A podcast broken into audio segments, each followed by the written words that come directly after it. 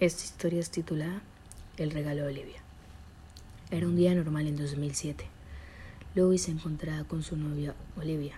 Cabe recalcar que Olivia tenía en particular un comportamiento negativo. Días atrás, Louis instaló una cámara de seguridad en la sala de la casa de sus padres. De vuelta al presente, Olivia quería probar cosas nuevas con su novio, y sus padres estaban afuera y no volverían hasta el día siguiente.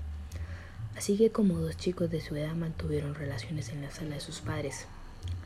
Al día siguiente Luis se despertó y notó que las cosas de Olivia no estaban. Se extrañó y decidió ir al baño. Cuando llegó al baño un poco dormido y somnoliento se miró al espejo y se topó con que había un rayón en el espejo, con un mensaje el cual decía, bienvenido al mundo del VIH.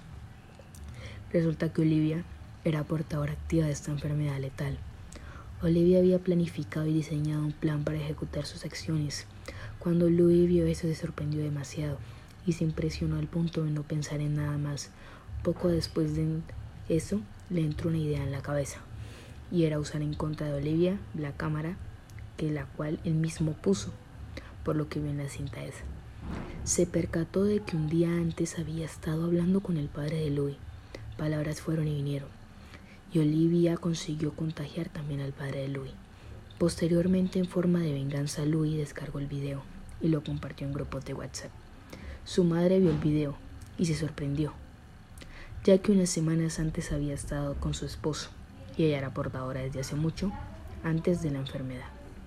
Meses después Olivia murió debido al intento de contagio hacia la persona equivocada, quien él mismo la asesinó a balazos y en 2007 Olivia se convirtió en una de las asesinas seriales más exitosas de Estados Unidos, con la cifra menor de tan solo 28 personas registradas en lo corrido del 2007.